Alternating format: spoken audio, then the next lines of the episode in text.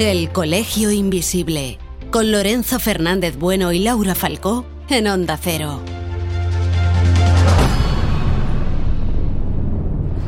Pero ¿qué es eso? Es lo que gritaban sin creérselo los pilotos que patrullan y protegen la costa este de los Estados Unidos. Se acaba de revelar durante dos años divisaron objetos voladores no identificados a velocidades supersónicas, colándose incluso entre sus patrullas. Informaron oficialmente a la Oficina de Amenazas Avanzadas, que es quien en el Pentágono investiga si hay o no ovnis. Los expertos aseguran que tiene que haber alguna otra explicación, pero por ahora nadie ha dado con ella. ¿Qué es esa cosa? Mira cómo vuela. Los militares estadounidenses acaban de detectar un objeto volador no identificado, lo que conocemos como ovnis. Está girando. Ocurrió casi a diario entre el verano de 2014 a marzo de 2015. Estos ovnis podrían alcanzar los 10.000 metros de altura a una velocidad hipersónica. Aquí, en el Pentágono, por primera vez, admiten que siguen con esa investigación para garantizar la defensa de la patria contra posibles sorpresas. Se trata, según el Departamento de Defensa, de identificar cualquier maquinaria extranjera que pueda ser una amenaza, incluso los vídeos vienen con documentación, lo que demostraría que son auténticos. El primero muestra un objeto desconocido que está siendo reconocido por el dispositivo infrarrojo de un avión de combate. El segundo es de otro avión de combate que se encontró con el objeto. El programa de identificación avanzado terminó hace unos siete años, pero el Pentágono nunca dejó claro si el programa de ovnis seguiría en activo.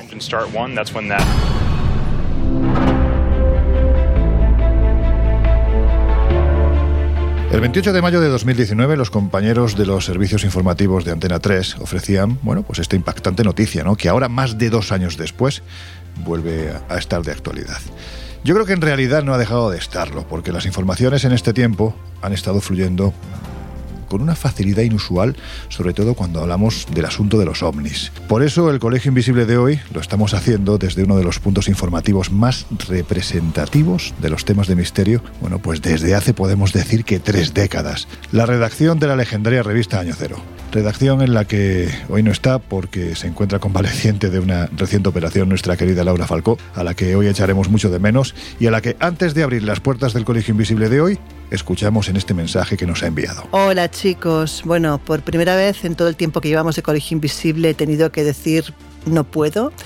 Me acaban de operar, no es nada grave, pero sí es importante y tenía que hacerlo y eso supone pues bastante reposo e intentar pues eh, parar un poco con muchas actividades y no me ha quedado más remedio pues de no colaborar hoy con vosotros directamente, aunque sí que no me privaré de enviaros mi opinión porque si no no sería yo. ¿Qué opino de todo lo que se supone se puede llegar a revelar o de toda la información que es posible que acontezca y, de la que se hable estos días? Bueno, yo llevo tiempo pensando que realmente el gobierno americano no tiene ninguna intención de revelar nada que no se sepa. Es decir, Creo que utilizan el fenómeno ovni a veces como cortina de humo, a veces como una estrategia política para desviar la atención de otros temas o incluso porque igual les interesa activar el tema ovni para conseguir algún otro tipo de propósito económico. Nunca lo hacen porque sí y nunca lo hacen por un tema altruista de informar a, la gente de la calle. No, no confío en absoluto en ellos. Creo que cuando revelan una cosa tapan 10 y además eh, no creo que en este caso tampoco vayan a decirnos nada nuevo ni vayan tampoco a, confirmar nada que no se sepa. Así que como veis soy un poco escéptica o muy escéptica y ojalá llegue el día en que realmente pues podamos estar diciendo que por fin sabemos de qué estamos hablando, que por fin eh, Estados Unidos o la potencia que sea, el gobierno que sea, ha revelado cosas que realmente aportan algo diferente y nos ayudan a entender el fenómeno ovni, pero me temo que para eso falta todavía muchísimo. Bueno chicos, pasadlo bien y el próximo programa prometo estar ahí. Venga, un beso, chao.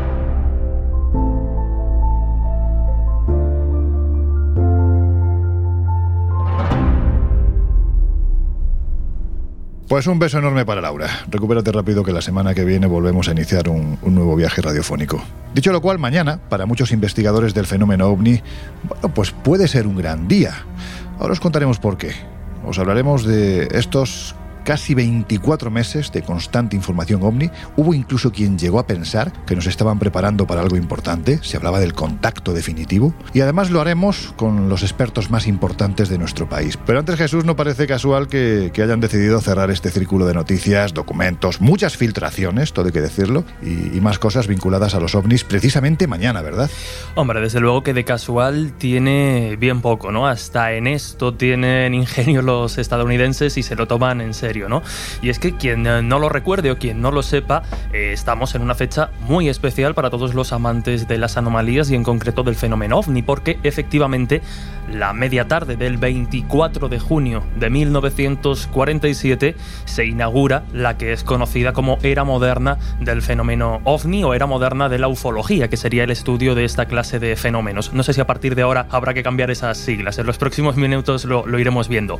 Pero como digo, digo que inicia la era moderna moderna, porque como ya hemos hablado en algunas ocasiones en el, en el Colegio Invisible... Los ovnis son más antiguos que, que ese año, ¿no? Efectivamente, pero al igual que sucede con el espiritismo en otra época, esa fecha concreta, algo cambió, algo conmovió la, la conciencia y la sociedad estadounidense y fue el avistamiento del piloto Kenneth Arnold. Como digo, eh, bueno, en una misión de, de, rescate iba como colaborador ¿no? a buscar una serie de, de, víctimas a las 3 de la tarde sobre el monte Rainer en Washington, es decir, había visibilidad, había luz, tenía buena visión, pues este, este inaugurador de alguna forma de, de la era moderna del fenómeno ovni afirma haber visto nueve objetos, y ojo al dato, nueve objetos con eh, forma de ala delta, es decir, ahora veremos de dónde viene esto de, de los platillos volantes, nueve objetos con forma de ala delta que lo persiguen. había algún avioncito por aquel entonces que tenía ya esa forma, ¿eh?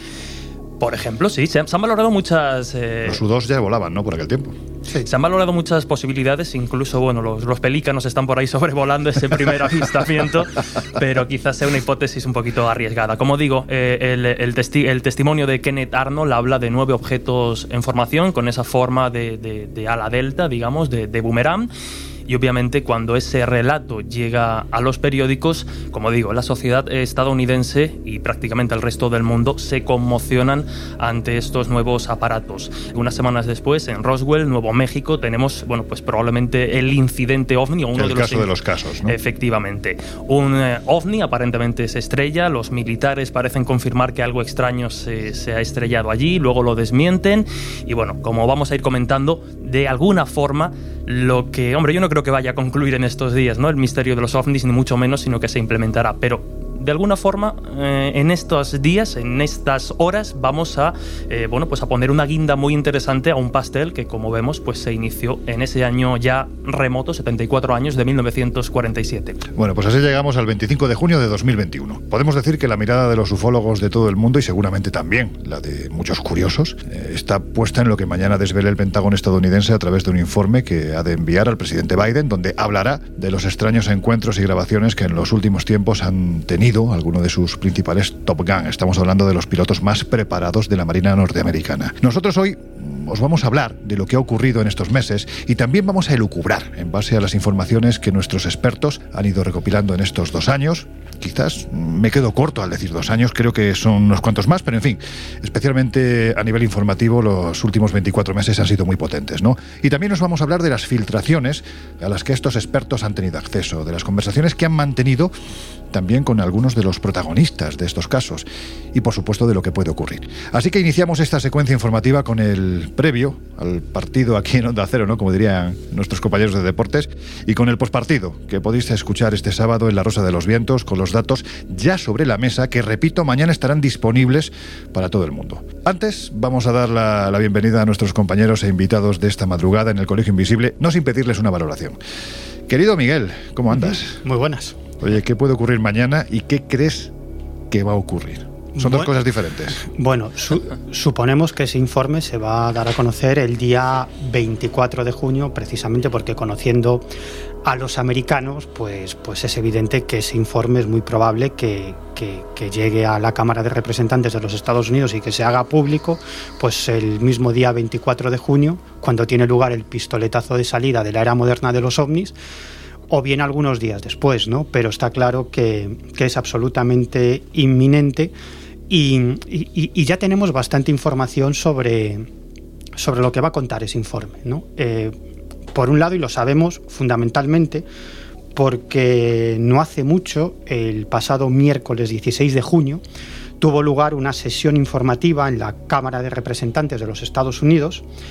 En esa sesión informativa participaron delegados de la Marina y del FBI que revelaron un adelanto de ese informe del Pentágono a varios congresistas, miembros del Comité de Inteligencia de la Cámara de Representantes de los Estados Unidos. Fue una audiencia reservada, pero algunos medios de comunicación como la CNN mm. o el New York Post consiguieron hablar con algunos de los congresistas que tuvieron en sus manos ese, ese informe. ¿no? Por lo tanto, hasta cierto punto sabemos de qué va a ir la cosa. En primer lugar, eh, según las declaraciones de estos congresistas que tuvieron acceso a ese informe, va a constituir, digamos que, una decepción para aquellos ufólogos o aficionados al fenómeno ovni que se piensan que ese informe va a ser la gran revelación donde se va a decir que una serie de objetos de procedencia extraterrestre o de otras dimensiones sobrevuelan el espacio aéreo no solamente de Estados Unidos, sino del mundo. Eso no va a pasar. Sin embargo, en ese informe sabemos que hay ciento veintitantos avistamientos donde hay bastante información y que están absolutamente inexplicados, es decir, que son eh, técnicamente objetos volantes no identificados, que ese mismo informe reconoce que el gobierno y las Fuerzas Armadas de los Estados Unidos no tienen ni la más remota idea que son esos objetos que en muchas ocasiones tienen la típica forma de platillo volante, mm. sin alas, sin eh, ningún tipo de mm, elemento que deje rastros de propulsión, que realizan algunas maniobras absolutamente imposibles, imposibles, es decir, que mm, descienden y ascienden decenas de miles de pies en prácticamente un segundo, se paran de inmediato y, aceleran en, en cuestión de poco tiempo. Esa, es la primera cuestión. Luego, la segunda, y esto es algo que, estos congresistas han revelado, que por primera vez cae el estigma del fenómeno ovni como algo propio de gente fantasiosa. Y que por primera vez, es decir, lo importante no va a ser este informe, sino que este informe supone eh, una nueva era en la cual eh, el ejército y la comunidad de inteligencia de los Estados Unidos va a investigar el tema ovni en muchas ocasiones con luz y taquígrafos, dando a conocer esos informes públicamente, ya quitándose de encima ese estigma de que el fenómeno ovni es algo de frikis, porque muchos congresistas y el propio gobierno de los Estados Unidos está enormemente preocupado por el aumento de avistamientos de objetos voladores no identificados en los últimos tres o cuatro años que realizan una serie de maniobras increíbles que no saben lo que son y que incluso han llegado a estacionarse sobre eh, bases militares donde hay eh, misiles, misiles nucleares, misiles nucleares. Y no solamente eso, sino que han llegado han estado a punto de provocar accidentes aéreos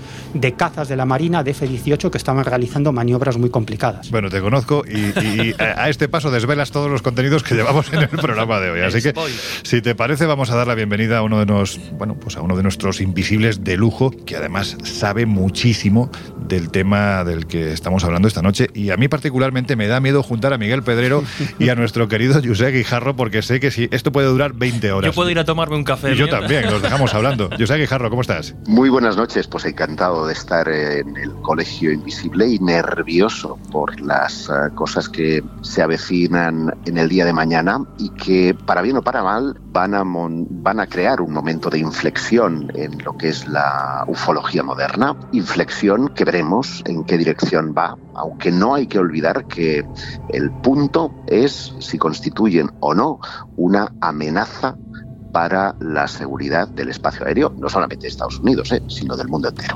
Oye, Josep, tú llevas meses a través de Twitter, también por supuesto a través de tu canal de YouTube, anunciando que estamos a las puertas, vamos a decirlo así, de algo muy bestia, ¿no? De un descubrimiento mm. importante, eh, bueno, pues que está por llegar. ¿Lo sigues pensando? Sí, sí, naturalmente que sí. El, el problema es que no sé si eh, el informe que se desclasificará mañana contendrá todos los datos que suponemos eh, forman parte de, esa comisión que durante meses, 180 días concretamente, han estado realizando las agencias de inteligencia, lo que se ha dado en llamar el UAPF, o sea, eh, fenómenos aéreos no identificados, grupo de trabajo, o grupo de trabajo de fenómenos aéreos no identificados, constituido, insisto, por 16 agencias de inteligencia, por la Marina, que ha coordinado en este caso la investigación, y que por lo que decía Miguel, ¿eh? por esas manifestaciones que los representantes electos del eh, Capitolio y por algunos senadores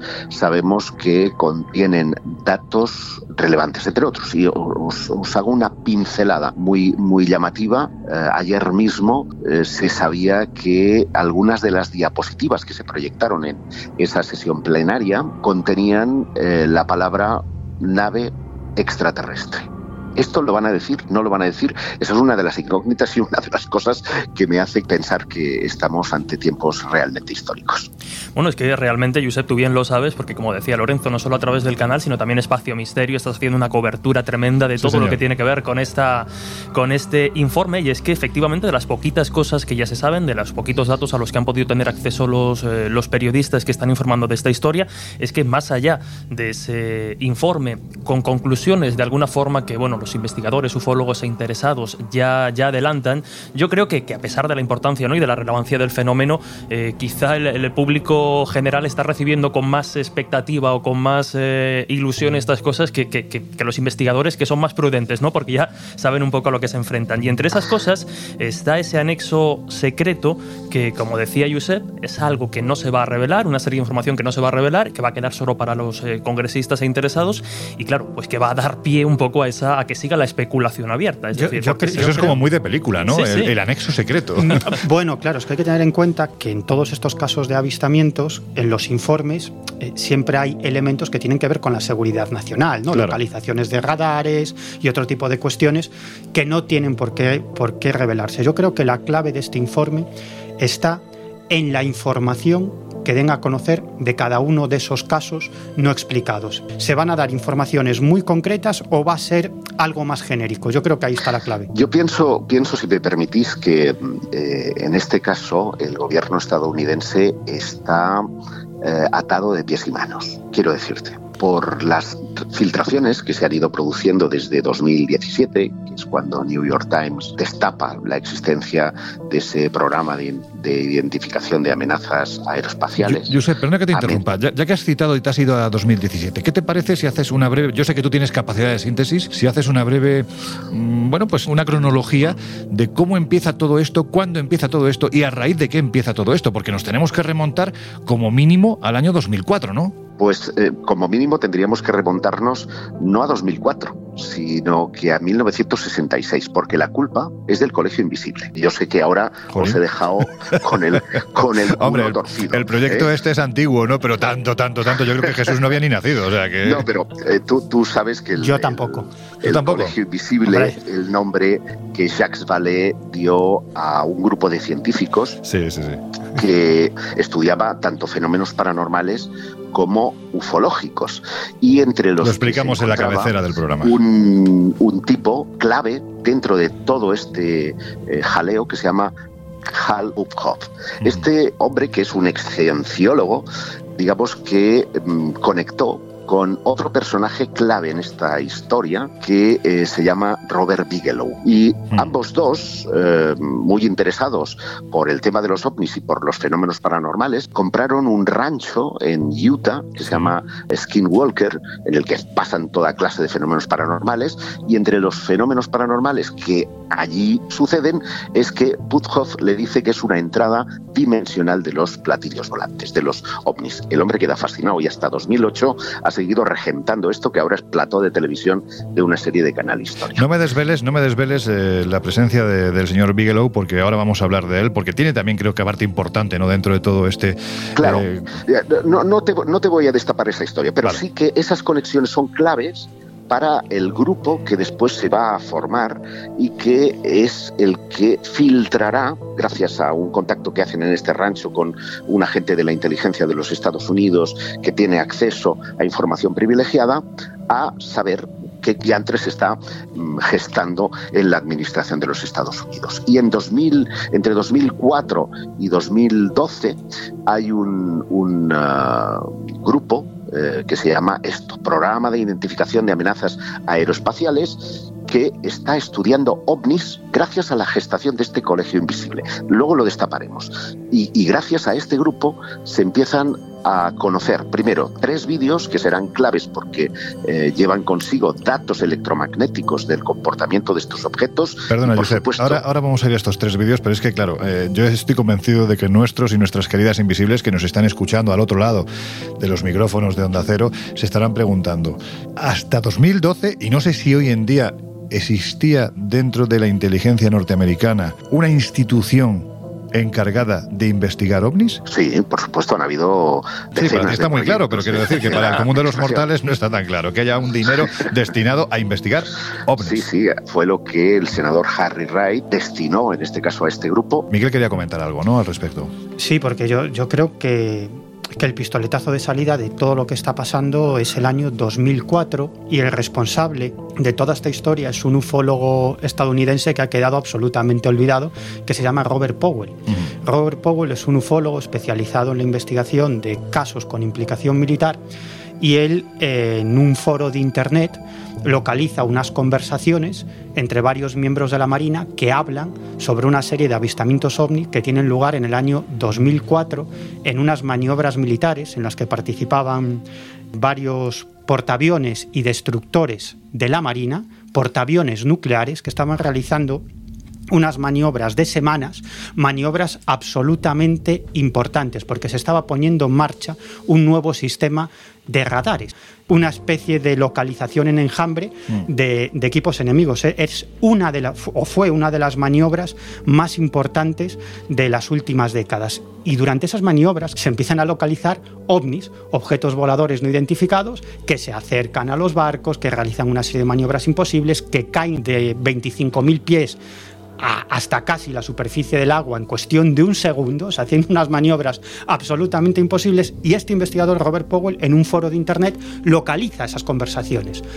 Intenta hablar con los protagonistas, lo consigue con algunos, se da cuenta que en esos foros se ha colgado un vídeo, un vídeo de uno de esos ovnis que luego alguien ha retirado, pero a través de una, con un amigo informático consigue recuperar ese vídeo. Y ese es el primer vídeo que sale a la luz, ¿no? Y a partir de ahí viene todo lo demás. ¿Qué es lo que pasa? que en el año 2017 varios periodistas del New York Times, entre los que se encuentra Leslie King, una periodista eh, muy vinculada a los medios de comunicación más importantes de los Estados Unidos y que se empezó a interesar por el tema ovni, ella y otros dos periodistas consiguen entrevistar a Luis Elizondo. Luis Elizondo en ese 2017 acaba de dejar, acaba de dimitir del proyecto OVNI del Pentágono. Él era el director de ese proyecto o de ese programa OVNI del Pentágono. Él dimitió precisamente... No era un friki, estamos hablando de alguien con una, con una preparación y un cargo lo suficientemente importante como para tomar muy en serio lo que dijera. Sí, él, era agente de contrainteligencia de la DIA, es decir, no de la CIA, de la DIA, que es el Servicio de Inteligencia del Departamento de Defensa. él, él fue durante varios años el jefe de este programa OVNI del Pentágono y él dimite muy cabreado, primero por todas las zancadillas que le estaban poniendo algunos grupos de la comunidad de inteligencia de los Estados Unidos. Y de eso hablaremos más tarde, sobre todo grupos de cristianos fundamentalistas que creían que detrás del fenómeno ovni estaba el mismísimo diablo y por lo tanto no había que prestar atención a ese tema. Sí, sí. Y él estaba muy cabreado por eso y también estaba muy... Satanás en ovni. Sí.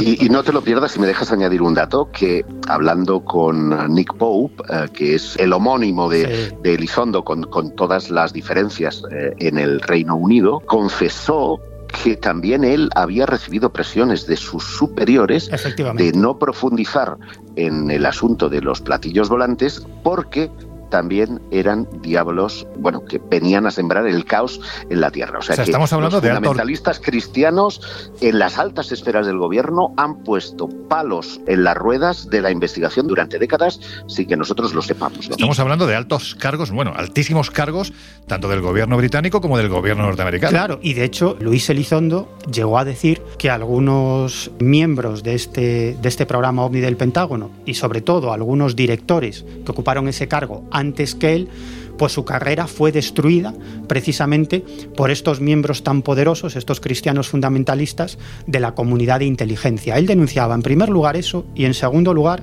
que faltaba colaboración de los diferentes ejércitos o ramas de inteligencia para tratar de llegar a alguna respuesta. Y él decía que el programa OVNI del Pentágono estaba demasiado enfocado a tratar de averiguar el método de propulsión de estos objetos y este tipo de cuestiones, y menos a comprender qué se encontraba detrás del fenómeno. Y una vez que Luis Elizondo concede esta entrevista al New York Times, pues es cuando revienta todo, porque los periodistas del New York Times hablan con algunos congresistas muy vinculados a este programa OVNI del Pentágono y todos ellos dicen que efectivamente este programa existe, que ellos lo apoyaron e incluso dan a conocer toda una serie de detalles sobre este programa OVNI del Pentágono. Pero es que hay más, porque en cuanto, en cuanto Luis Elizondo cuenta esta historia y habla de lo que ocurrió en el año 2004 durante esas maniobras en las costas de San Diego, aparece un piloto que dice, no, no, yo fui el que grabé el vídeo, yo fui el que, el que seguí ese, ese objeto y no era de este mundo. A mí me encantaría, Miguel, tener aquí una cámara eh, para que nuestros y nuestros oyentes vieran en streaming la cantidad de aspavientos, gestos que te estoy haciendo porque estamos llegando ya al final de nuestra primera media hora. Y antes de terminar esta primera media hora, bueno, pues, pues por hacer un resumen podemos decir que el gran escándalo o en cierto modo la sorpresa llega cuando el Pentágono reconoce que hay tres vídeos de ovnis que, que bueno, pues que son perseguidos por cazas de la Marina de Estados Unidos, que son reales y no solo eso, es que además dichas filmaciones pertenecen al propio Pentágono. Os hemos prometido al comienzo del Colegio Invisible de hoy que van a pasar algunos de los principales investigadores del fenómeno ovni en nuestro país. Uno de ellos es el ganador del Premio Planeta y escritor Javier Sierra. Vamos a escuchar su opinión al respecto de lo que ha ocurrido y de lo que puede ocurrir mañana. Como podréis imaginar, sigo muy de cerca todo lo que está sucediendo en los Estados Unidos alrededor de esta próxima sentencia por parte del Departamento de Defensa sobre lo que significan los ovnis para la seguridad nacional. No es la primera vez que el Pentágono se ve obligado a pronunciarse sobre esta cuestión. Siempre lo ha hecho rodeado de ambigüedades. La única vez en la que tuvo clara una posición fue objeto de un enorme escándalo. Me estoy refiriendo al proyecto Signo en 1948, al inicio de la era de los platillos volantes.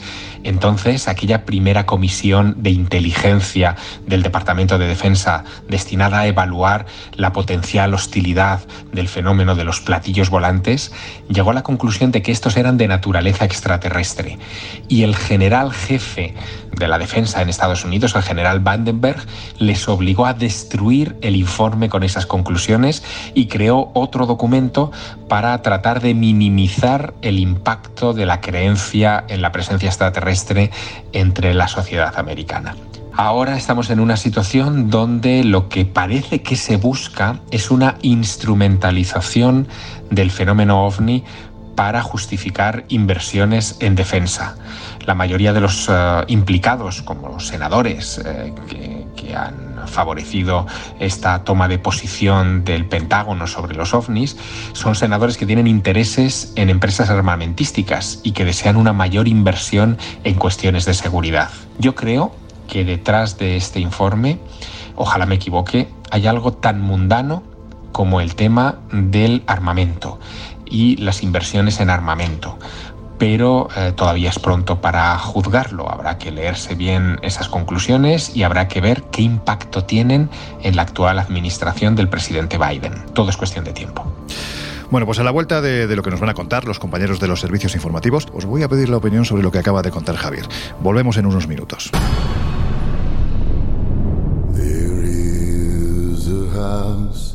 in charming town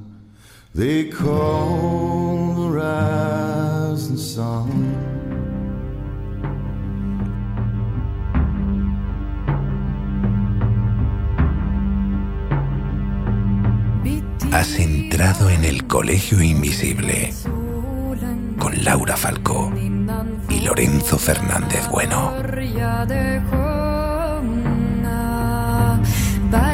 Bueno, pues ya estamos de regreso en este Colegio Invisible especial de hoy, en el que estamos analizando la actualidad, como, como dirían los compañeros de informativos, la rabiosa actualidad que lleva produciéndose los últimos 24 meses relativa a las eh, filmaciones que el propio Pentágono, filmaciones de objetos volantes no identificados que han obtenido los auténticos Top Gun de la Marina norteamericana y que el Pentágono ha dado validez. Es decir, han dicho que efectivamente se están enfrentando a algo que desconocen. No dicen que es extraterrestre ni nada por el estilo, pero sí que estamos ante objetos que literalmente están violando las leyes de la física. Mañana saldrá a la luz el informe eh, del Servicio de Inteligencia del Pentágono diciendo exactamente bueno, pues las conclusiones a las que ha llegado, ha habido filtraciones, bueno, de todo esto os hemos estado hablando en la primera en la primera media hora. ¿Vosotros pensáis que se trata de una estrategia de defensa, como dice Javier, ¿no? para fortalecer el presupuesto armamentístico? Con la venia, no solo es una cuestión de defensa, esa es la moto súper inteligente que el lobby de Christopher Mellon,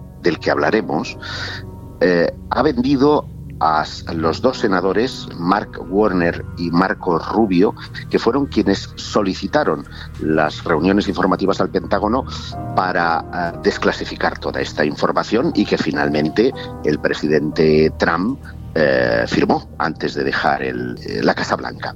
Pero lo que aquí estaba en ciernes era la cuestión de la seguridad nacional y por lo tanto lo que se le dijo a estos a Warner y a Rubio es que podían generar una nueva avalancha de contratos en defensa.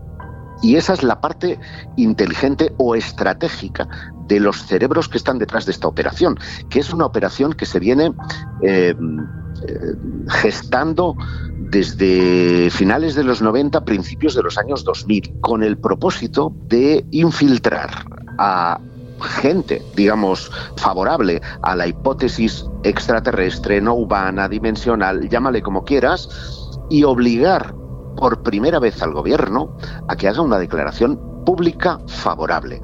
Y esto solamente se consigue con lo que Tom DeLonge, el famoso cantante de, la, de la banda Blink, hizo o solicitó a John Podesta. ¿Os acordáis de John Podesta?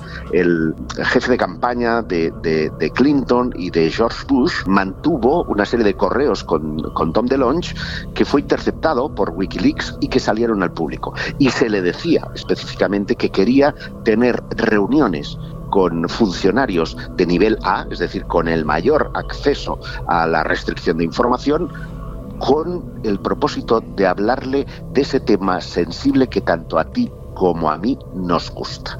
E, era el tema de los ovnis, naturalmente. Claro, pero... Es decir, esto es una operación creada con un propósito. Y ese propósito veremos si se cumple o no, que es el reconocimiento de que Estados Unidos no solo ha tenido avistamientos ovni. No, no, esto va mucho más allá porque quienes están detrás son exopolíticos. Es decir, eh, es el paso más allá de la ufología, es intentar dar a conocer que han habido contactos entre la administración norteamericana y otras inteligencias. Yo creo que, que Josep ha dicho algo importante y es que eh, detrás de todo este proceso de desclasificación están una serie de personajes vinculados a la investigación oficial del fenómeno ovni entre otros Luis Elizondo y Josep Guijarro, ha nombrado a Christopher Mellon. Hmm. Christopher Mellon fue subsecretario eh, de Defensa de los Estados Unidos, subsecretario adjunto de Defensa de los Estados Unidos, es decir, un puesto muy importante en el escalafón del Departamento de Defensa.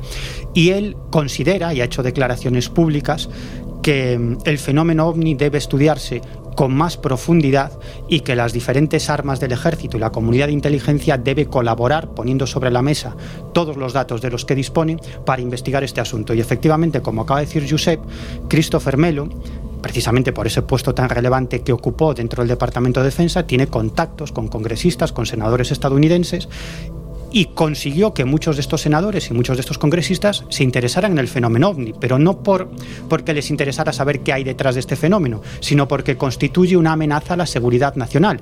Cuando Christopher Mellon informa a todos estos congresistas de que esos objetos voladores no identificados han estado a punto de provocar accidentes aéreos de cazas militares, se han posicionado sobre bases donde hay misiles nucleares, se han posicionado sobre centrales nucleares de los Estados Unidos. Y que incluso en algún momento han llegado a desconectar los sistemas de control de misiles nucleares, claro, esto ha generado un gran interés por parte de estos congresistas que presionaron al Pentágono y al gobierno para que pusiera sobre la mesa un informe donde se diera a conocer toda la información sobre estos objetos voladores no identificados que surcan y que violan el espacio aéreo nacional. De hecho, eh, acaba de nombrar Josep Marco Rubio, que es uno de estos congresistas, el más importante.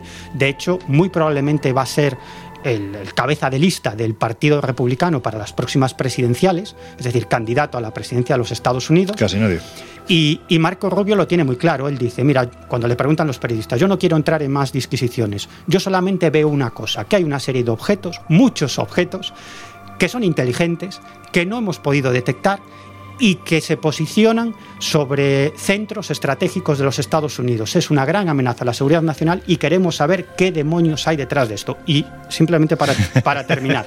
Ves que me lanzo y, y, me frena con la mano. No, no, pero, pero, pero es que hay más que esto, porque otros de los responsables de dar a conocer estos vídeos, y esto yo creo que desde, desde mi punto de vista está bastante claro, son los propios pilotos de la Marina de los Estados claro, Unidos. Claro, es que eso es importante, ¿no? Porque yo creo y que. te diré por qué. Hay que reseñar, ¿no? Que, bueno, pues eh, al comienzo del Colegio Invisible de hoy habéis oído la noticia de los compañeros de Antena 3 y había una secuencia en inglés que es precisamente la que corresponde a los pilotos que están persiguiendo a, bueno, pues a algo que a, a simple vista parece una especie de peonza que empieza a girar y que se desplaza a una velocidad inusitada, tal y como los propios pilotos aseguran. El comandante David Flavor, yo creo que es el que al fin y al cabo abre, ya que estábamos hablando, bueno, pues abre el melón Claro. en este caso informativo, porque, porque era evidente, este hombre está convencido de que aquello no era de este mundo, vamos Él- a decirlo así. él llegó a Es que, estar- es que no puede ser de otra manera, Loren, porque eh, los datos, o sea, por primera vez, no es solo testimonio. Tenemos los testigos que corroboran los datos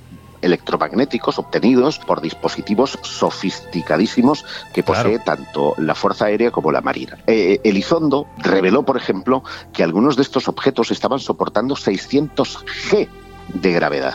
600 G. Piensa que un F-18 como el que pilota Freiburg empieza a tener daños estructurales con 17 G. ¿Cómo, cómo llegas a los 600? Es que es imposible. Es una barbaridad. experimentan aceleraciones de hasta 23.000 kilómetros por hora, cuando el avión más potente que tiene Estados Unidos no supera los 2.200 kilómetros por hora. Que hacen giros que además están filmados a través del FLIR, que es un dispositivo infrarrojo que llevan en la carlinga estos aviones, esos giros que parecen eh, sugerir que hay una especie de fuente antigravitatoria alrededor de esos objetos, o que hacen giros de 90 grados, que esto es imposible para la ciencia. Lo que van a hacer estos datos es poner contra las cuerdas a los analistas de la Fuerza Aérea, porque o son unos inútiles que no saben leerlos o realmente estamos frente a objetos que desafían a la más poderosa potencia militar del mundo. Y si son chinos o son rusos, ¿cómo explicas que durante 20 años tengan esa hegemonía y no hayan, por ejemplo, conquistado el mundo? Claro. Es imposible.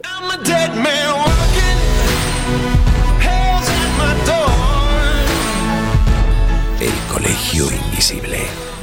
El periodismo de misterio ya está aquí, en Onda Cero.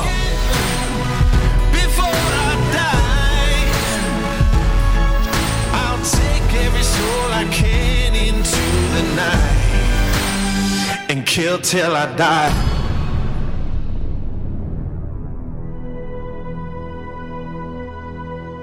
Bueno, pues para nuestros oyentes, que sepáis que estamos colgando en nuestras redes sociales, ya sabéis que estamos en arroba eh, colinvisibleoc en Twitter, también en Instagram y en Facebook, como el Colegio Invisible en Onda Cero, estamos colgando las secuencias de las que os estamos hablando. Es decir, ahí están los vídeos en los que los militares pilotos norteamericanos se están enfrentando a algo que está provocando su sorpresa y su incomprensión, tal y como podemos, eh, bueno, pues derivar de, los comentarios que van haciendo. Claro, yo todo esto que estáis contando me lo estáis poniendo a huevo para que ahora me dirija Jesús, porque si estamos hablando por ejemplo, ¿no? en el caso del subsecretario o ex subsecretario adjunto de Defensa de Estados Unidos, el señor Mellon, que en cierto modo ha hecho un reconocimiento expreso. Jolines, es que esto es gordísimo, vamos, parece blanco en botella alien, ¿no? Jesús, todo esto parece demasiado evidente como para pensar que hay algo extraño detrás. ¿Qué piensa una persona reconocidamente escéptica como tú de todo esto? Bueno, yo creo que es una buena oportunidad para mm, que de alguna forma la, la ufología abandone eh, un ámbito más amateur a pesar de la pasión ¿no? y del Mm. interés y de que muchísimas personas recogen historias y casos que quedarían olvidados, pero sí que es cierto que muchos de los nombres de los eh, personajes involucrados en esta historia que estamos comentando, Luis Elizondo y tantas otras personas, están hablando un poco de ese cambio de rumbo o de perspectiva con respecto a la ufología. Eso, pues claro, desde la perspectiva de alguna forma de un escéptico que siente interés y que realmente está interesado en estos misterios y estas anomalías, es francamente interesante porque de alguna forma es el momento de que la ciencia ciencia, la tecnología y los últimos avances cojan las riendas con respecto a, la investigación de estas, eh, de estas cuestiones. Es un buen momento para eh, reivindicar eso que siempre, que siempre hemos reivindicado, ¿no? los interesados y aficionados. Es decir, que el fenómeno ovni es mucho más rico, mucho más complejo y mucho más desconcertante que, que la simple quizá etiqueta extraterrestre en un momento dado. Hay conceptos que yo creo que además quitan seriedad a una situación informativa como es esta, que creo que tiene la suficiente seriedad, precisamente, valga la redundancia, como para que le prestemos atención. Y desde mi punto de vista, exopolítica es uno de esos conceptos que hay que eliminar de, toda esta batería de información que estamos recogiendo. Vamos, si te parece. espera, un momento, que si no, si no, es que, es que si no, nos hacemos cuatro horas y, ojalá ah. Onda Cero no nos dejara poder estar. A mí me encantaría poder dedicar este, a este programa cuatro horas, pero ahora voy contigo, porque primero, si te parece, Jesús, vamos a darle paso a, a una de las voces, creo que más autorizadas. Hemos hablado anteriormente de Javier Sierra, pues otra de las voces es nuestro siguiente invitado. Pero antes, cuéntanos quién es José Antonio Caravaca y cuáles son sus méritos ufológicos. Bueno, pues eh, probablemente José Antonio Caravaca sea a día de hoy uno de los ufólogos eh, más... Eh, ufólogo por, recoger casos y también teórico de la ufología, por, bueno, pues con tantísima información como él maneja, intentar elucubrar, intentar buscar patrones e intentar encontrar algún sentido a todo esta, este complejo fenómeno ovni. Como digo, José Antonio Caravaca es uno de los mejores ufólogos no solo a nivel nacional, sino a nivel internacional, reconocido por los grandes nombres de, la ufología y de alguna forma, bueno, pues el creador, el, que ha dado forma a la teoría de la distorsión, que además está plasmada en un libro que los invisibles pueden encontrar y donde de verdad se van a sorprender porque yo creo que Miguel, Josep lo pueden confirmar. No es una teoría, se puede estar de acuerdo, ¿no? Pero lo cierto es que te remueve determinados resortes por dentro. Venga, vamos a escuchar a José Antonio Caravaca. Evidentemente la situación en la que nos encontramos en la actualidad era impensable hace tan solo unos años. ¿Y qué puede pasar este viernes cuando se cumpla el plazo dado para que se den respuestas concretas sobre el fenómeno ovni ante el Congreso de los Estados Unidos? Pues bien, aunque las expectativas son bastante altas por parte de los aficionados y la comunidad ufológica en general y también por parte de algunos medios de comunicación, es muy poco probable que en el citado informe final se vaya a entregar a las autoridades norteamericanas ese santo grial que persiguen los investigadores desde el lejano 1947. Algunos expertos ya eh, han comentado que los especialistas encargados de realizar este estudio se centrarán sobre todo en señalar, por un lado, la realidad incuestionable de los ovnis como fenómenos aéreos no identificados y por otro, que estos incidentes representan una seria y grave amenaza para los Estados Unidos. Sin embargo, creo que a la hora de dar explicaciones serán algo más ambiguos e imprecisos y es muy factible que señalen de alguna manera a los rusos o a los chinos como los causantes de estos avistamientos al haber podido desarrollar en total secreto prototipos de aeronaves no tripuladas y drones de avanzada tecnología que han desconcertado a los miembros del ejército estadounidense. Bien, dicho esto, también es cierto que hay ciertas esperanzas de que en alguna parte de ese esperadísimo documento se haga mención a la existencia de avistamientos que no tienen ningún tipo de explicación y que no son producto de ninguna tecnología desarrollada en la Tierra. En fin, si os parece continuamos con esta línea del tiempo. Hemos hablado de un personaje que parece clave en toda esta historia. La verdad es que hay muchos personajes, muchos nombres. Esto parece una trama, no sé si de espías, mm, de crónica negra en algunos casos, pero lo cierto es que Luis Elizondo es, un hombre que, destaca ¿no? entre todo lo que es el ámbito informativo del que estamos hablando. Y este hombre hay que decir que tiempo después entra en The Stars Academy, junto a, varios altos cargos del Departamento de Defensa. Estamos hablando también de científicos, exagentes de la CIA. Bueno, primero me tenéis que explicar por qué esta banda decide entrar en dicha institución. Pero antes, contadme, Josep, por ejemplo, qué es eso de, de Star Academy y especialmente cuál fue su papel e intenciones, porque esta gente ha filtrado muchos vídeos pues como diríamos en Cataluña es al Rubel de Lou, es decir, eh, el, centro neurálgico de todo y el que ha conseguido el estado de, situación actual. ¿Os acordáis que os hablaba al principio del Colegio Invisible, verdad? después de que mm, este Bigelow... Nos has pillado bebiendo agua a los tres al mismo tiempo.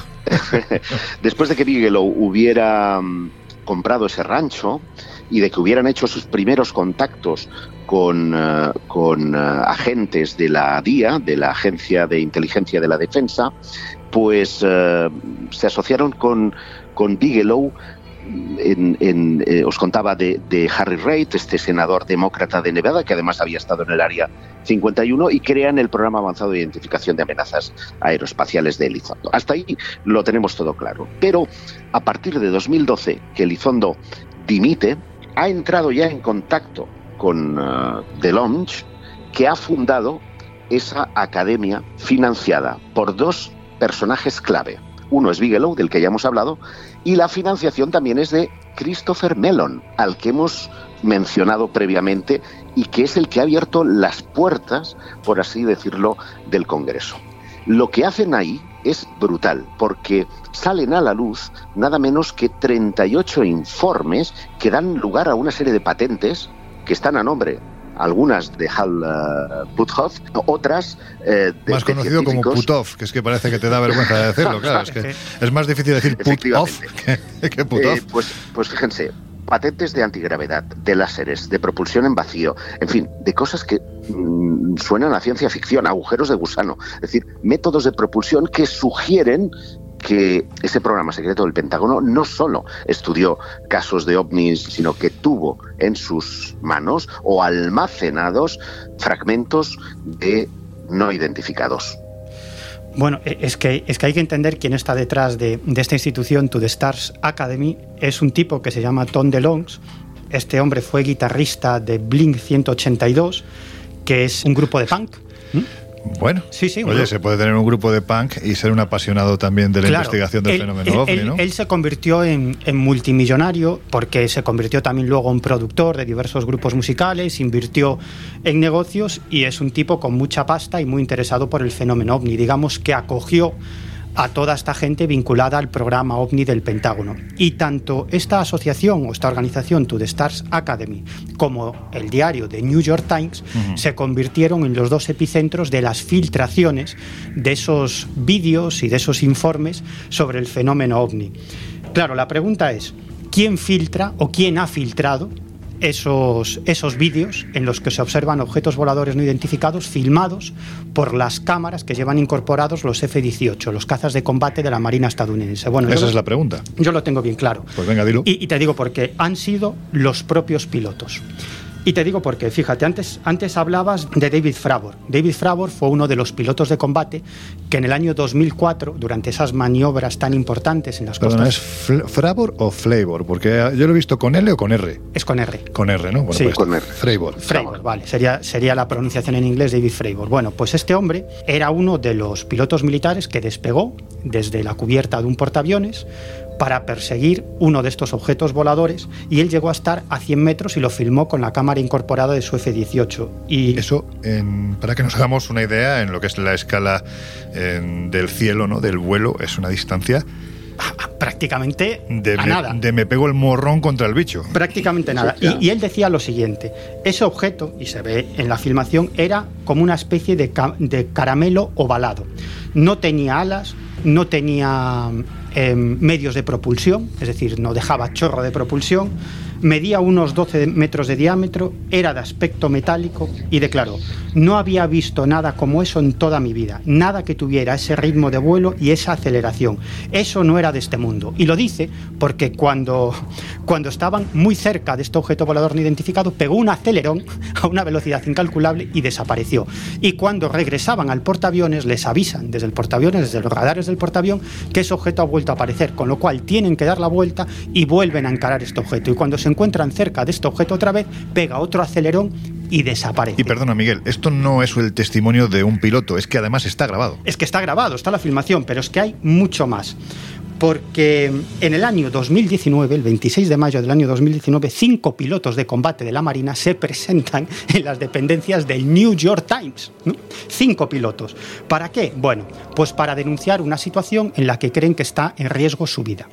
Ellos dicen, sí, sí, ellos dicen que desde, desde el año 2007, cuando se incorpora a sus F-18 un nuevo sistema de radares, unos radares que realizan escaneos en todas las direcciones, y esos radares son capaces de localizar objetos a mayor distancia, tamaños más reducidos, ofrecen más información sobre la naturaleza de los objetos detectados por esos radares, incluso captan objetos que vuelan a escasa velocidad o cerca del suelo y dice que a partir de ese momento empiezan a detectar una serie de objetos voladores no identificados que realizan una serie de maniobras imposibles. Pero con el transcurrir de los años, esos objetos se van acercando a los cazas. Y ellos cuentan, uno de ellos se llama Robert Graves, que es el portavoz de estos cinco pilotos de la Marina, que a su vez son portavoces de todos sus compañeros de la Marina de los Estados Unidos, eh, pilotos de combate de la Marina de los Estados Unidos, dicen que, claro, ellos realizan maniobras que son muy peligrosas. Incluso dicen de descender en picado unos 30.000 pies en maniobras y en ejercicios de combate muy complicados sobre el espacio aéreo de los Estados Unidos. Y dicen que esos ovnis se han acercado tanto, tanto, tanto a sus cazas de combate que en varias ocasiones han estado a punto de provocar un accidente y llegan a declarar es cuestión de tiempo que haya muertes. Queremos respuesta, queremos que el gobierno de los Estados Unidos y el ejército nos diga qué demonios son estos objetos. De hecho, este piloto, Robert Graves, comenta que en una de las ocasiones él aterriza en la base aérea de Virginia Bates y cuando aterriza se encuentra un compañero totalmente blanco, totalmente blanco, casi balbuceando, y le dice, casi me pego una leche contra una de esas cosas. Y dice, a ver, ¿pero qué pasa? Y este le cuenta que eran dos F-18 que iban, iban volando en formación, en paralelo, y de pronto observan un objeto que es un cubo perfecto rodeado de una esfera traslúcida que a toda velocidad pasa entre ellos prácticamente rozando la carlinga de este piloto. O sea, es un objeto que además aerodinámicamente hablando no tiene ningún sentido. ningún sentido, ningún sentido. Entonces, claro, eh, esta, esta, denuncia pública a través del New York Times hace que muchos medios de comunicación entrevisten a estos pilotos que denuncian esta situación. Y esto obliga a un portavoz de la Marina de los Estados Unidos, Joseph Gradiser, a hacer unas declaraciones públicas. Y él reconoce, atención, que estos pilotos tienen toda la razón. Que hay una serie de objetos voladores que son inteligentes, que muestran una tecnología muy avanzada y que realizan una serie de maniobras imposibles y que en varias ocasiones han puesto en peligro la vida de los pilotos militares de la Marina. Y él declaró, queremos llegar al fondo de este asunto. Necesitamos determinar quién es el responsable de los avistamientos, de dónde proceden y sobre todo cuáles son sus intenciones. Tenemos que encontrar la forma de que estos sucesos no vuelvan a ocurrir. Esto, un portavoz de la Marina de los Estados Unidos. tanta es la preocupación del gobierno, de la Marina y de la Fuerza Aérea que han buscado la colaboración de otros países. Y esta es una primicia que eh, os doy, que pensaba desvelar el domingo en, mi programa de YouTube, pero que os la avanzo. Bueno, pues han buscado la colaboración de Francia, que ha emitido un informe de 100 páginas que llega exactamente a las mismas conclusiones que ellos. Es una institución vinculada al espacio, a la exploración espacial, y que depende del GEIPAN, que era, digamos, el Malder y el Scali de franceses, eh, mm. estaban en esa institución con sede en, en Toulouse. Lo han hecho también con el despacho británico, la Oficina de Asuntos OVNI, dependiente del Reino Unido. Nick Pope ha servido de asesoramiento también para ese informe. Y, todos llegan a esa misma conclusión, de que efectivamente puede suponer una amenaza en la misma línea que ah, muchos años atrás había llevado a cabo un, un informe elaborado también por científicos franceses y con la supervisión de Jacques Chirac, que era el informe Cometa, de que efectivamente efectivamente pueden llevar a un peligro eh, en los cielos porque estos objetos, sean tripulados o teledirigidos, eso es una cosa que nadie puede eh, ahora mismo responder, pueden estrellarse el día menos pensado contra cualquier avión de pasajeros, militar o cualquier aeronave que esté en, los cielos del mundo. Es más, entre todas estas filtraciones que hemos vivido, las últimas son una serie de imágenes a pleno día de objetos voladores no identificados. Yo me pregunto si esas imágenes y otras tantas se van a dar a, dar a conocer en ese informe que se va a hacer público, porque eh, a través de un portal que se llama The Debrief, es un Sí. portal especializado en un portal de internet, debrief.com, especializado en cuestiones de defensa. Que está sacando además unas informaciones que son increíbles. Sí, eh, po- po- porque son periodistas muy, muy vinculados, ellos hacen... Ahora nos va a contar Jesús quién hay detrás de este, de este grupo, porque me parece increíble. Están sacando fotografías que ni tan siquiera, bueno, fotografías, documentación que ni tan siquiera los compañeros del The New York Times, por ejemplo, han tenido acceso. Bueno, tiene una explicación porque, porque en ese portal de, de Internet es un un portal, como digo, especializado en cuestiones de defensa, armamentísticas, y por lo tanto son periodistas, y muchos de esos periodistas han sido funcionarios Sí. del mismo Departamento de Defensa y por lo tanto tienen muchísimos contactos. Pues ¿no? nada, Jesús, ya no me lo cuentas, ya me lo ha contado Miguel. Y, y entonces, a través de algunas fuentes, han, han logrado algunos documentos muy interesantes. Por ejemplo, una de las fotografías que publican, una de las fotografías, se observa un objeto de aspecto metálico flotando en el espacio, en el cielo. Este objeto fue fotografiado por uno de esos pilotos de combate de la Marina que pilotaba un F-18 con su teléfono móvil, con la cámara de su teléfono móvil desde la carlinga, fotografía este objeto que, como digo, está flotando, tiene un aspecto en forma de cubo con una serie de protuberancias, estaba a una altitud de entre 30 y 35 mil pies y aproximadamente a mil pies del avión de combate completamente inmóvil. Pero es que este mismo portal accede a otra información sobre una fotografía en la que se observa un objeto triangular que también fotografía de la misma manera un piloto, es decir, desde la carlinga del avión con su teléfono móvil, y en este caso es un avión triangular que parte de las profundidades O sea, un del ovni, mar. un ovni triangular. Un ovni, sí, pero un ovni triangular Sí, que, par-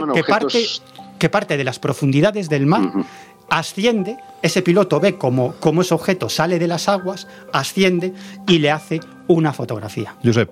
Es un objeto transmedia, que es como se llaman, porque estos objetos tendrían la misma capacidad de maniobrar en el cielo que en el, en el agua, por lo que llegan a pensar que hay una estructura enfrente a San Diego de aproximadamente unos 900 metros que podría actuar como nodriza y que estaría en movimiento. ¿no? Se le ha estado rastreando incluso a nivel satélite, me consta. ¿eh? Pero hay una de esas fotografías, que supongo que es a la que estaba haciendo alusión precisamente eh, Miguel, que es la que mayor controversia puede generar si finalmente la desclasifican. Y es la que se dijo en esa sesión privada, y lo sabemos por un periodista del New York Times, que estaba etiquetada como nave de origen extraterrestre. Y me refiero a ese triángulo pues que eso es muy tras, claro, ¿eh? emerger, tras emerger de las aguas tiene tres luces y que al parecer es una estructura claramente triangular que no tiene nada que ver con ningún avión ni ruso, ni chino, ni por supuesto americano. Uno de los nombres que lleva flotando eh, en este cielo en el que se ven tantos ovnis desde que hemos empezado el Colegio Invisible de hoy es eh, Robert Bigelow. ¿Quién es este señor? Vamos a ahondar en su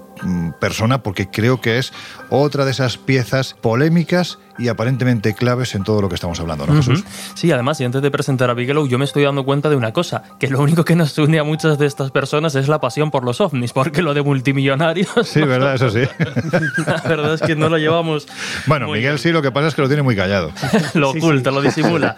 No, bueno, Robert Bigelow, como bien dices, es una pieza clave de toda esta historia. Ya ha salido su nombre en varias de estas tramas y básicamente sería un magnate eh, inmobiliario y aeroespacial. Ahora explicaremos por qué esto de, de aeroespacial, que fue fundador del Instituto Bigelow de Estudios para la Conciencia y que aparte de su interés por el eh, fenómeno ovni, pues tiene también intereses en otras ramas de estos fenómenos fronterizos, como sería, por ejemplo, la demostración de la existencia de vida después de, de la muerte, para lo cual, de hecho, ha destinado un premio, una, cuanto, una cuantiosa cantidad de miles de dólares para el que sea capaz, de alguna forma, de demostrar o dar argumentos mediante investigaciones científicas de que hay indicios o de que efectivamente existe esta vida después de O sea, la que el hombre tiene cierta pasión por los temas un poco raro. Efectivamente, cierta pasión, mucho dinero, muchos contactos y bueno, pues eso ha generado de alguna forma el caldo de cultivo que, en estos momentos estamos, estamos analizando, ¿no? Claro, tiene contactos porque es una persona que en cierto modo se le ha dado una cantidad importante de dinero también para continuar con las investigaciones de,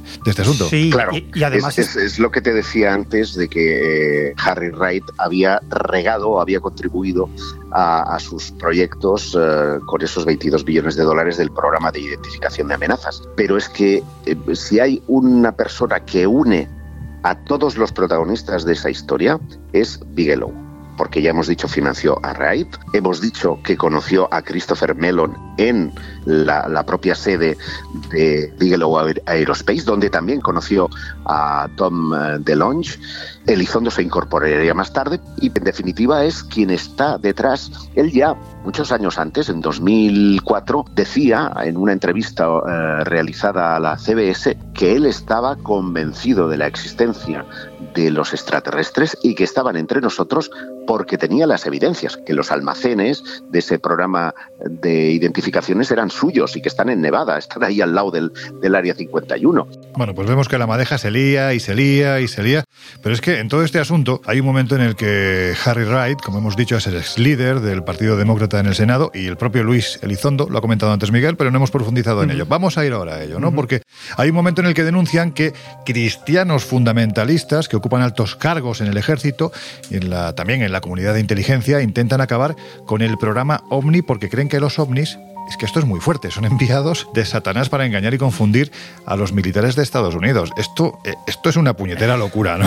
Sí, esto, eh, bueno, es una locura, pero, pero es así, porque esto lo ha denunciado, como tú muy bien dices, no solamente Luis Elizondo, que llegó a decir que este grupo de cristianos fundamentalistas vinculados a la comunidad de inteligencia ha arruinado carreras de militares que, que, formaban parte de ese programa ovni del Pentágono, entre otros algunos de los antecesores de Luis Elizondo, es decir, los que ocuparon el puesto antes de Luis Elizondo, pues sobre todo uno de ellos, que ya se sabe el nombre, según denuncia Elizondo, estos cristianos fundamentalistas han logrado terminar con su carrera, pero es algo que también ha confesado el propio Harry Reid. ¿Y en qué se basan estos cristianos fundamentalistas? Ellos no niegan la veracidad del fenómeno ovni porque son miembros altos cargos de la comunidad de inteligencia y del ejército de los Estados Unidos y tienen acceso a esos informes confidenciales y a las conclusiones del programa ovni del Pentágono. Pero ellos se basan fundamentalmente en un pasaje de la Biblia que dice que el diablo es el príncipe del aire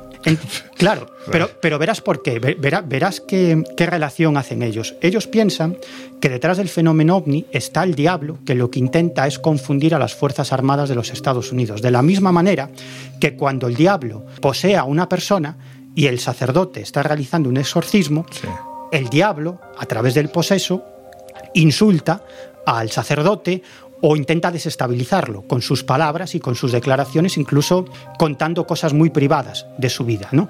Y ellos creen que el fenómeno ovni, como detrás está el diablo, actúa de la misma manera, que en realidad el fenómeno ovni está intentando poseer el espacio aéreo de los Estados Unidos y lo que intenta es confundir a la Fuerza Aérea y al Ejército de los Estados Unidos para investigar ese fenómeno y para acercarse al diablo. Entonces ellos son de la opinión que lo que hay que hacer, como detrás de esto está el diablo, es no prestarle atención, del mismo modo que el sacerdote no le presta atención al diablo cuando habla a través de la boca del poseso. Hay gente que lo que necesitan estos militares es claramente un exorcismo. Bueno, yo creo que lo que, lo que, están mal son ellos. Y el resto, y el resto perdona, Josep, y el resto, Josep, lo que necesitamos es que pongan una cancela más grande en las puertas del psiquiátrico, porque es que se les escapan.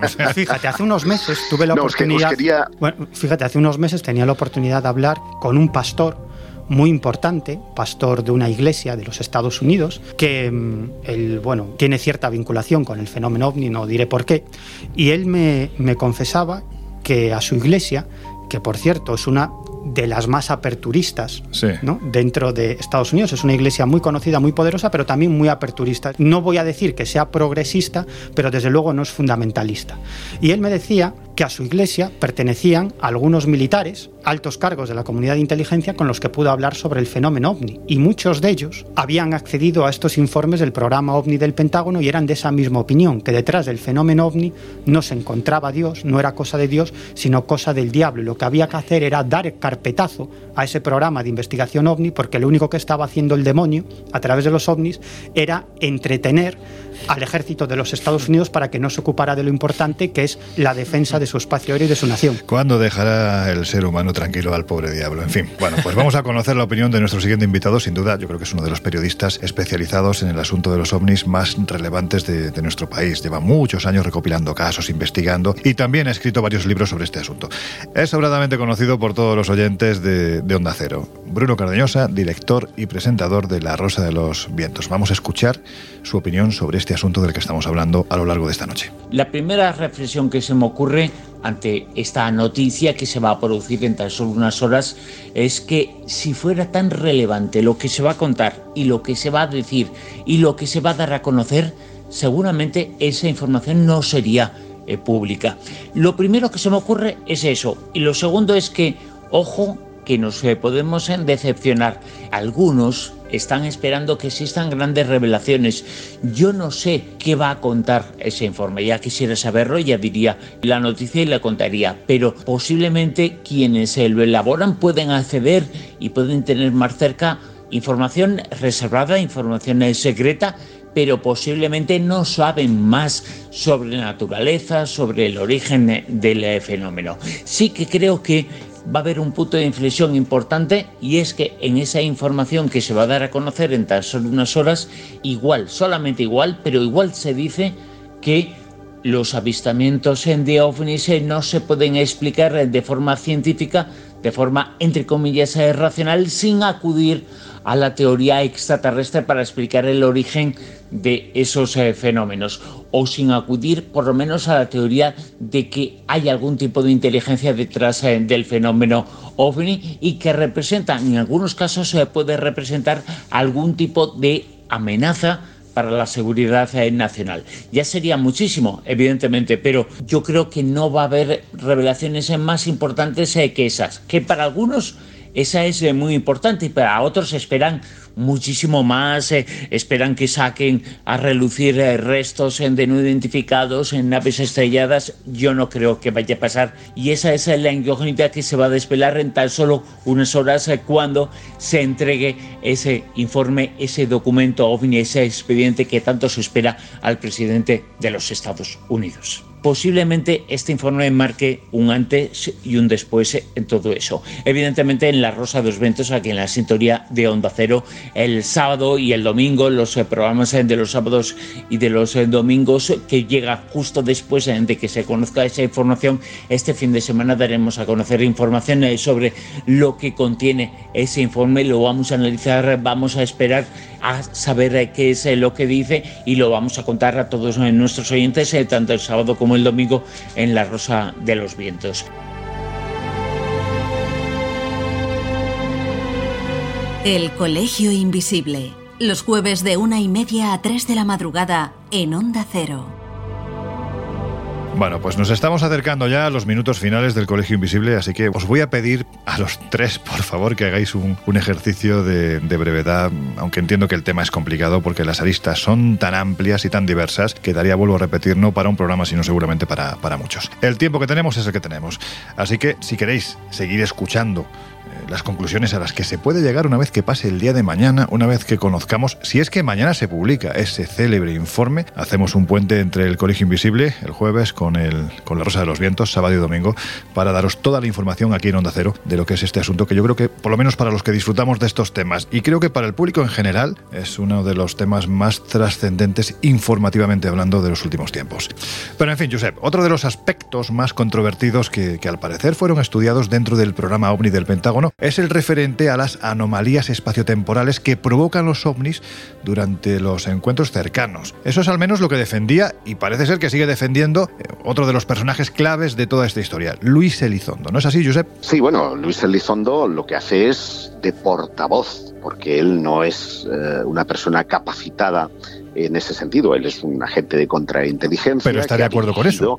Y que se ha rodeado de los especialistas. Y efectivamente, no solamente está de acuerdo con eso, sino que su convicción personal, al menos por lo que ha hecho trascender en las distintas entrevistas, en medios de comunicación, eh, tanto importantes como el 60 Minutos, por ejemplo, en Estados Unidos, en la CBS, en The Washington Post, en New York Times, es que puede haber una inteligencia dimensional o mm, ultradimensional que sea la que está detrás de toda esa historia y que nos enlazaría de nuevo con ese rancho que es el Skinwalker, ¿no? Pero más allá de eso, quien fomenta eh, ese pensamiento es de nuevo tu amigo Putov, porque este hombre es el que ha desarrollado toda una serie de, de patentes encaminadas precisamente al tema dimensional. 38 informes figuran entre los que se desarrollaron hasta 2012 dentro de ese programa eh, secreto del Pentágono y que incluyen cuestiones como la gravedad, los agujeros negros o los viajes dimensionales.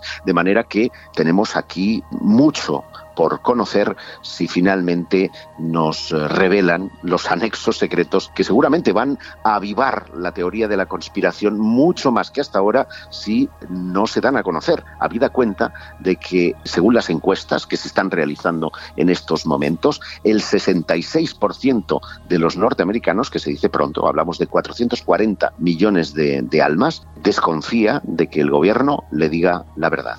Ya sabéis lo que dicen en Expediente X, la mm. verdad está ahí afuera. Bueno, pues por si faltaran argumentos, semanas atrás, durante una entrevista muy distendida, el expresidente Obama, en el programa The Late Late Show de James Corden, emitido por la CBS, tras bromear unos instantes con el presentador, bueno, pues se puso serio y fijaos lo que dijo. Pero lo cierto es que, y voy a ser muy serio con esto, existen, existen grabaciones y vídeos de objetos en el cielo eh, que no sabemos exactamente qué son. No podemos explicar cómo se mueven, su trayectoria. No siguen un patrón fácilmente explicable. Creo que todavía hay gente investigando seriamente esto y discurriendo de qué se trata, pero no tengo ninguna información a día de hoy.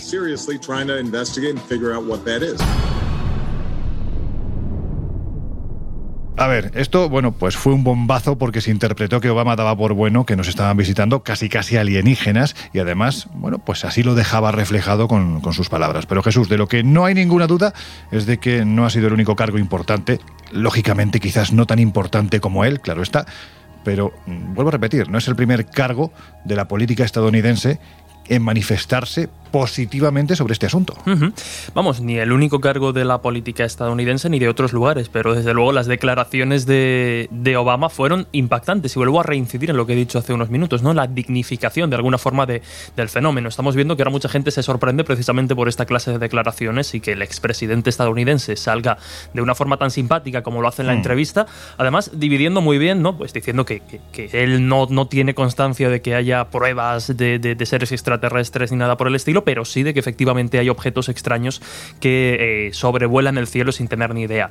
Otra de esas personas eh, importantes, por ejemplo, que podríamos citar sería el exdirector de Inteligencia Nacional de los Estados Unidos, John Radcliffe, que, bueno, pues en una serie de declaraciones también hablando sobre este fenómeno, dice que cuando se habla de, avistamientos no es solo un piloto o, un satélite o una recopilación de inteligencia, es decir, hay sensores que detectan estas cosas, algunos son fenómenos a los que se les puede encontrar una explicación y otros no más personas. Por ejemplo, otro exdirector de inteligencia, en este caso Dirección General de Seguridad Exterior, Alain Juliet, es un político, científico y, militar de, alto nivel, que bueno, pues también ha hablado ¿no? y ha mostrado una mente abierta a la hora de hablar de esta clase o de mostrar su opinión con respecto a esta clase de, mm, fenómenos. Hemos citado ya varios nombres, Marco Rubio, presidente del Comité de Inteligencia, candidato, o por lo menos favorito, ¿no? Al, a ser el, el candidato a la presidencia por el Partido republicano de, Estados Unidos. Nos encontramos también las declaraciones de David, David perdón,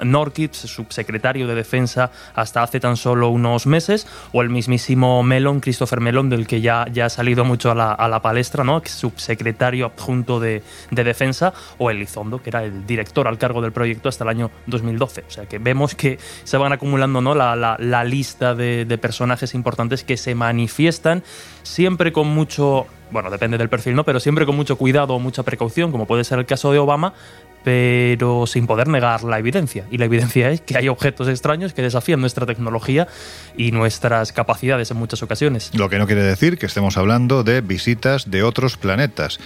Aún así, en el pensamiento de muchos de estos altos cargos es una posibilidad que queda abierta porque evidentemente estamos ante algo que de momento, y vamos a ver qué ocurre mañana, pues no somos capaces de, explicar. Bueno, brevemente, que ya se nos va el tiempo, esta pregunta la lanzo a los tres. Quizás es una de las últimas informaciones que ha llegado. Se acaba de conocer que el ejército chino, en este caso, también ha puesto en marcha un programa de identificación de ovnis empleando, pues, pues como es China, lógicamente, no puede ser de otra forma, la última tecnología de inteligencia artificial para conocer detalles técnicos sobre los no identificados que se han detectado. Claro, la pregunta es ¿por qué? ¿Estamos hablando de envidia mediática o es que hay casos suficientes para que hayan tomado esta determinación? No, de, hecho un portavoz del ejército chino ha declarado que están muy alarmados porque en los últimos años han aumentado el número de avistamientos de objetos no identificados y que quieren saber qué hay detrás de esos objetos. Por lo tanto, este portavoz asegura que, han decidido abordar el tema desde, desde, un punto de vista diferente. Incluso acuña la expresión salir de la jaula, ¿no? Hmm. Es decir, salir del actual marco de investigación ovni o de, o de identificación de, de las técnicas que se utilizan actualmente para identificar estos objetos voladores no identificados. Entonces ellos lo que hacen es utilizar inteligencia artificial. Además es muy curioso porque tienen eh, todo un protocolo para tratar cada uno de los avistamientos. Por ejemplo, hay una primera fase en donde eh, hay una serie de centros militares regionales que reciben constantemente informes de detección de objetos voladores no identificados de, la policía local, de centros meteorológicos, de centros astronómicos, de radares. Toda esa información va a unos centros regionales del Ejército Popular de Liberación, que así es como se llama el ejército chino. Allí se analiza esa información y si se cree que es suficientemente importante o constituye una amenaza para la seguridad nacional, se pasa a un centro donde se centraliza, valga la redundancia, toda esa información, un centro militar, donde se estudia cada uno de los avistamientos utilizando eh, inteligencia artificial. Además, a cada uno de esos avistamientos se le añade un determinado índice de amenaza. Es decir, puede ser una amenaza 2, 3, una amenaza 4 o una amenaza 5.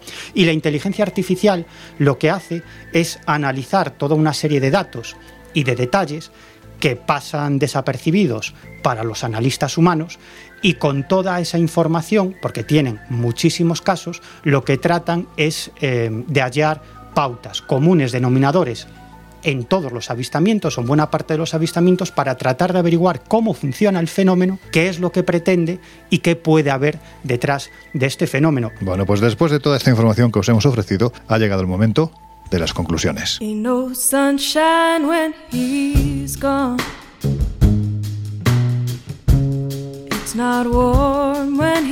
Historias así solo ocurren en el colegio invisible.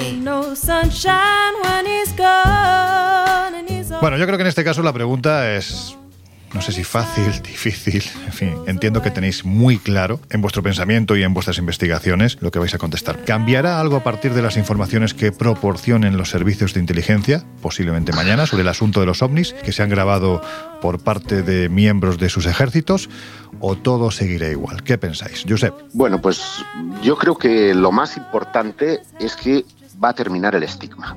Es decir, después de lo que ocurra mañana, tú vas a poder decir, he visto un ovni sin que se te partan de risa en, la cara. Además, es posible que cambie la forma de actuar frente a los ovnis de los ejércitos, en el sentido de que si consideran que son una amenaza, eso significa que van a poder abrir fuego a partir de ahora los aviones de la Fuerza Aérea o los barcos de la Sexta Flota. Es una buena pregunta. También va a haber un mayor presupuesto en defensa. Está claro que si son una amenaza, se van a desarrollar nuevas tecnologías en un país que ya invierte 5.000 millones de dólares en defensa. Y una última conclusión, y es que ahora la pelota está encima de la ciencia, del tejado de la ciencia, porque no le corresponde ni al Congreso, ni a la Comisión de Inteligencia, ni a nadie del establishment político-militar determinar cuál es el origen de ese fenómeno. Si efectivamente los datos sugieren que estamos frente a algo extraordinario, la ciencia tiene un problema, porque tiene que responder frente a qué nos estamos adentrando. Miguel. Yo estoy completamente de acuerdo, firmo todo lo que ha dicho Josep en sus conclusiones. Desde luego yo creo que lo fundamental de este informe no es el informe en sí, sino que abre una nueva era en todo lo que tiene que ver eh, con la investigación oficial del fenómeno ovni, porque como muy bien acaba de apuntar Josep, el estigma del fenómeno ovni se ha venido abajo y ahora la comunidad de inteligencia y el ejército de los Estados Unidos está investigando este asunto. Bueno, yo tengo que decir que, que hoy tengo muchísima, muchísima, muchísima curiosidad por saber la opinión y la conclusión a la que va a llegar Jesús Ortega, pero antes quiero comentar a nuestras y nuestros oyentes para que se hagan a la idea de cómo Jesús no deja un hueco libre de su tiempo, ni tan siquiera durante el programa. Voy a colgar en nuestras redes sociales, ya sabéis que estamos en Twitter como arroba coleinvisibleoc, también en, en, Instagram y en Facebook como el Colegio Invisible en Onda Cero. Voy a colgar las, los dibujos que he estado realizando y que tienen mucho que ver con el tema a lo largo del programa. La verdad es que dibujas bastante bien, Jesús. y ahora sí, por favor, tu conclusión.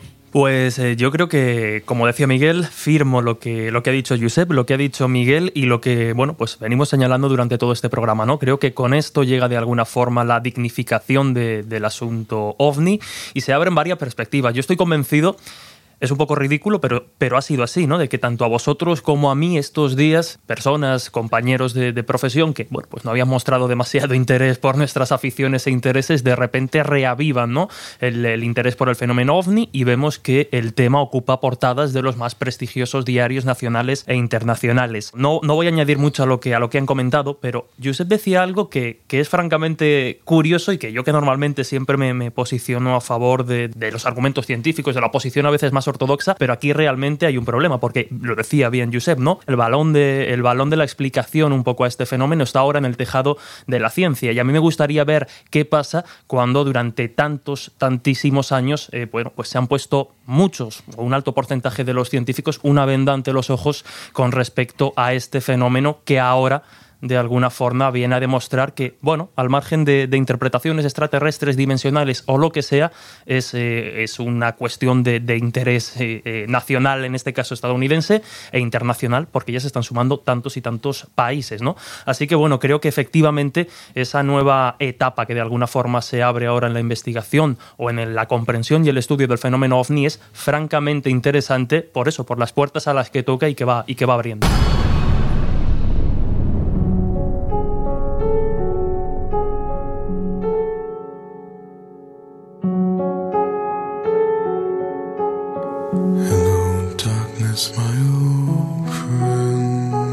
Bueno, pues ahora sí, vamos a cerrar las puertas del Colegio Invisible de hoy, un Colegio Invisible especial. Yo creo que la ocasión lo merecía y además desde un lugar muy especial, la legendaria redacción de la revista Año Cero. Josep, es que decirte que ha sido un placer es quedarme corto, porque es que yo disfruto de tu conversación, de tu conocimiento, de tu persona, aunque no estés aquí con nosotros. Pero en fin, compañero, que ha sido un lujo tenerte en el Colegio Invisible de hoy. El placer es mío, invisibles míos. Un abrazo para todos y espero poder abrir una botellita de cava mañana. Miguel Pedrero, un lujo como siempre, amigo. Hasta la semana que viene. Pues hasta la próxima aventura. Querido Jesús Escéptico Ortega, esta noche has estado absolutamente brillante porque entiendo además que es un, es un tema complejo y, creo que además es eh, siempre se confunde escéptico con negativista y no tiene nada que ver. Nada que ver, efectivamente. Yo creo que, que el escepticismo en mayor o menor grado es la, la filosofía que se, se, intenta practicar en el colegio, ¿no? Aquel que duda pero nunca niega. Pues dentro de siete días nos volvemos a escuchar. A Laura Falcó le mandamos un abrazo tremendo, que se recupere pronto. La semana que viene volverá a estar con nosotros en este, en este programa absolutamente viajero, en busca del misterio, de respuestas, también ¿no? de la pasión que nos despiertan estos temas. Y a vosotros ya os dejamos con el gran José Luis Salas y sus no sonoras. Regresamos dentro de una semana. Hasta entonces, que seáis muy, muy felices.